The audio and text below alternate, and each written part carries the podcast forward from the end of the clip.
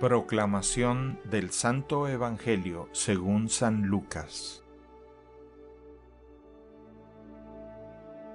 Por aquellos días le llegó a Isabel la hora de dar a luz y tuvo un hijo. Cuando sus vecinos y parientes se enteraron de que el Señor le había manifestado tan grande misericordia, se regocijaron con ella. A los ocho días fueron a circuncidar al niño y le querían poner Zacarías como su padre.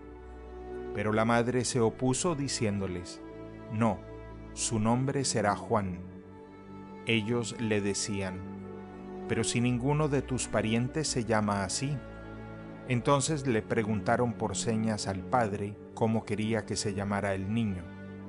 Él pidió una tablilla y escribió, Juan es su nombre. Todos se quedaron extrañados. En ese momento a Zacarías se le soltó la lengua, recobró el habla y empezó a bendecir a Dios. Un sentimiento de temor se apoderó de los vecinos y en toda la región montañosa de Judea se comentaba este suceso. Cuantos se enteraban de ello se preguntaban impresionados, ¿qué va a hacer de este niño? Esto lo decían porque realmente la mano de Dios estaba con él. El niño se iba desarrollando físicamente y su espíritu se iba fortaleciendo. Y vivió en el desierto hasta el día en que se dio a conocer al pueblo de Israel.